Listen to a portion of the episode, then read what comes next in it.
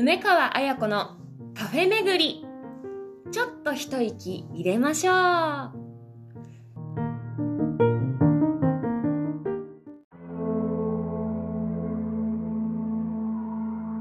水星の話。豊島義雄。昔ギリシャの片田舎にケメトスという人がいました。小さい時に二親を失っておじいさんの手で育てられていましたが非常に乱暴者で近所の子供たちと喧嘩をしたり他人の果樹園に忍び込んでリンゴやイチジクの実を盗んだり野山を駆け回ったりしてその日その日を遊び暮らしていました。おじいさんは非常に心配していろいろ言い聞かせましたけれどケメトスは耳にも入れませんでした。空に星がいっぱい輝いているある晩、おじいさんが庭を歩いていますと、上から石ころみたいなものが飛んできて、すぐ前に落ちました。拾い上げてみると、それは大きなリンゴでした。おじいさんはびっくりして、リンゴが飛んできた方を仰ぎ見ました。すると、そこの屋根の上にケメトスが、星の光でリンゴをかじりながらニコニコ笑っていました。そんなことが何度もありました。ケメトスの行く末が気になる、とおじいさんは眉を潜めました。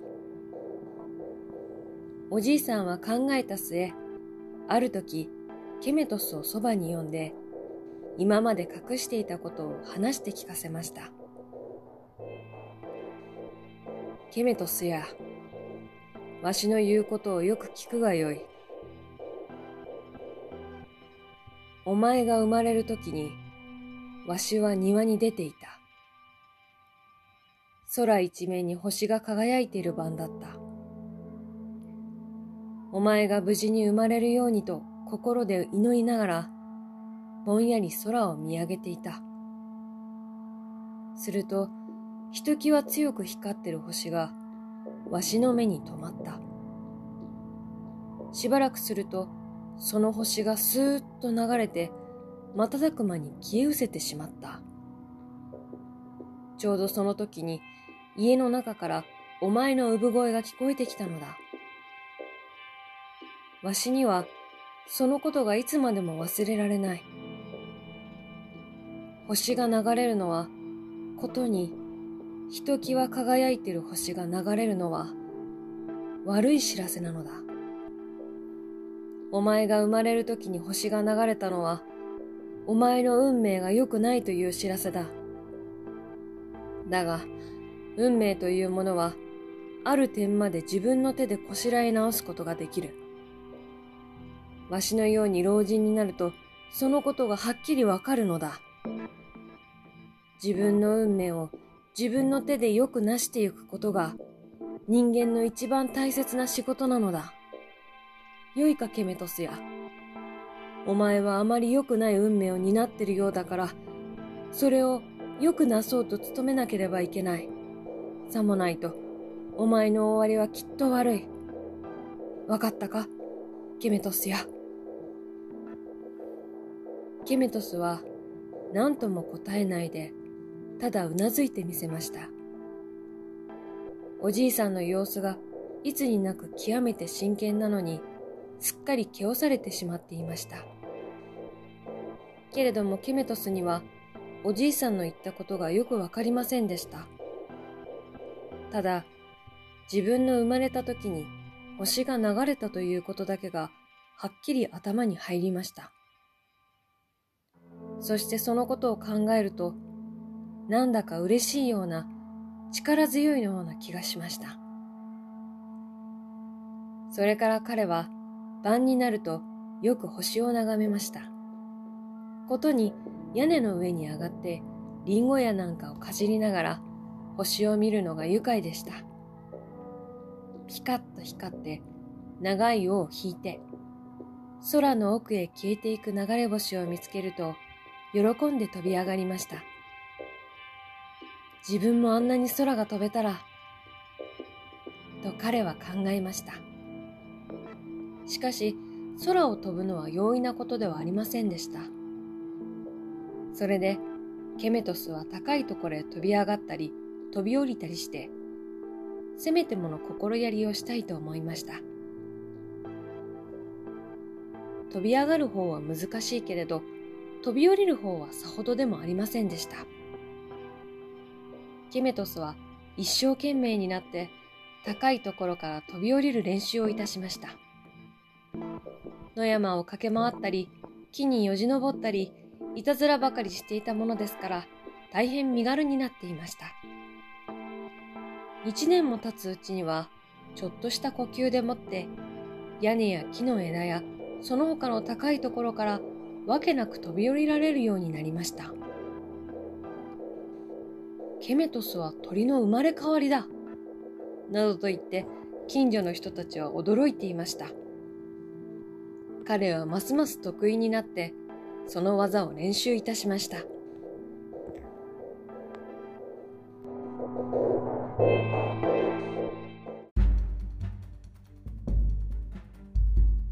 ケメトスの評判は次第に四方へ広がって、ついにその土地の王様の耳に入りました。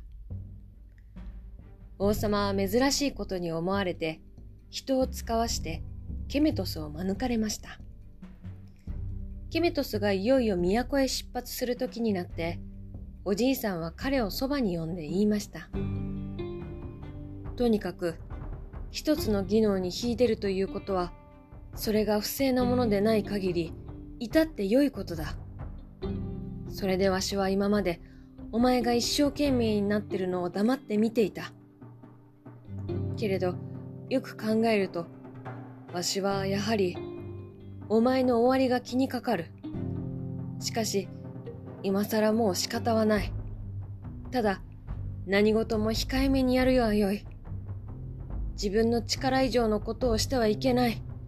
くれぐれも高慢な心を起こさないようにね。ケメトスや。ケメトスはおじいさんの首に抱きつきました。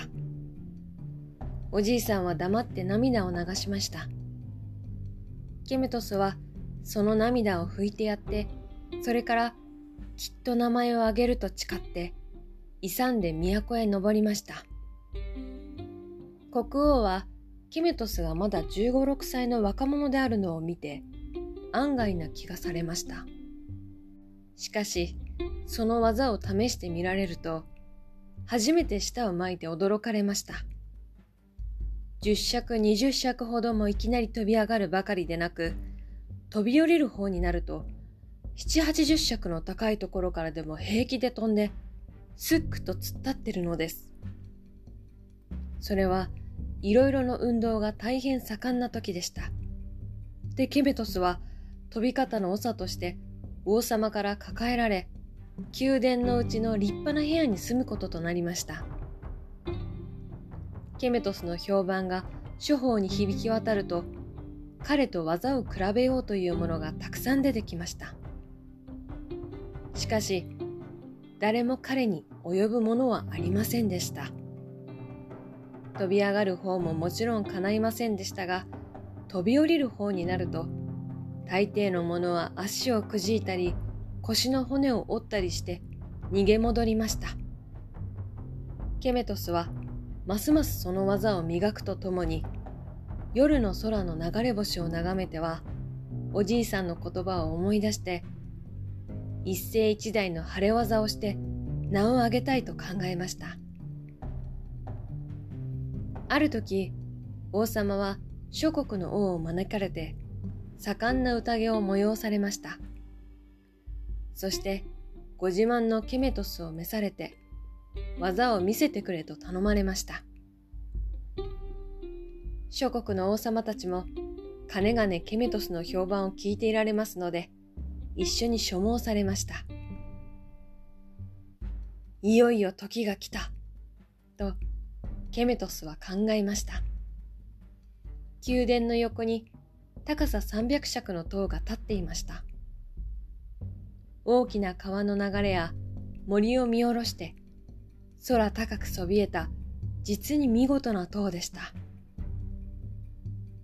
ケメトスはその塔の頂から夜松明を手に持って飛び降りると言い出しました。王様はじめ人々はびっくりしました。いくらケメトスが身軽だからといって300尺の上から飛び降りられるわけはありません。そんなことをしたら体が粉みじんになると言って人々は口を揃えて止めました。しかし、ケメトスは無理に言い張りました。彼の言うままに任せるの他はありませんでした。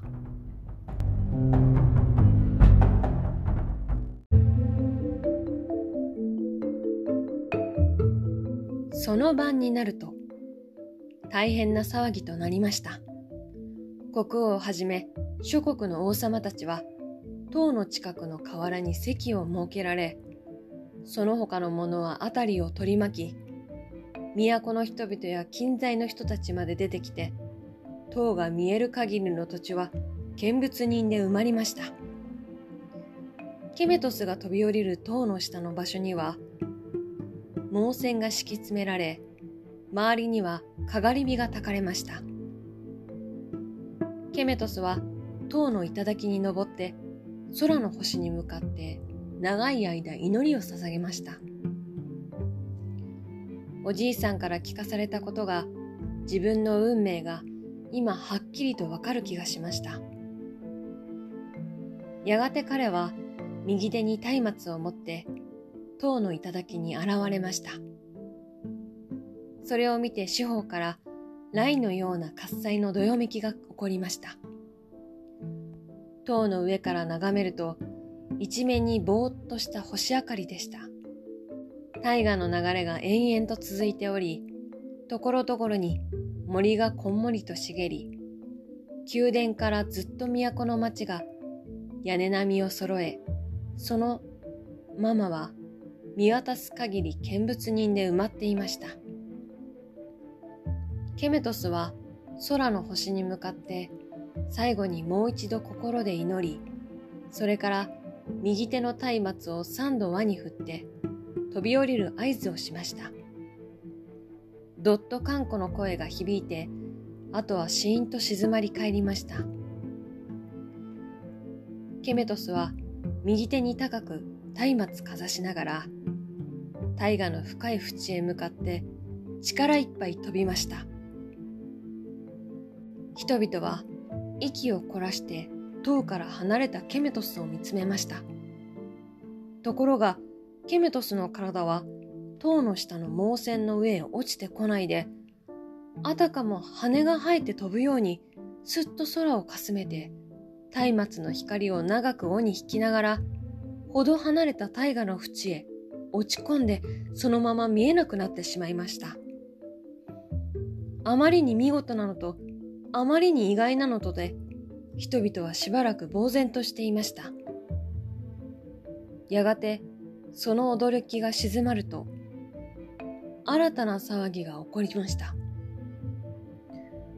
王様の命令によって人々は急いで船を川に出してケメトスが陥った淵を探し始めました。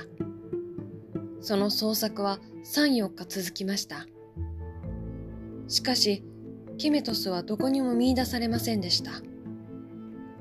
ケメトスは名前だけを残してそれきり消え失せてしまいました。その知らせを受けたおじいさんは一言も口を聞かずにただ悲しげにうなずきました。それから後、ほうき星が空に出るのを見ると、土地の人たちは、ケメトスが飛んでる、といつも言いました。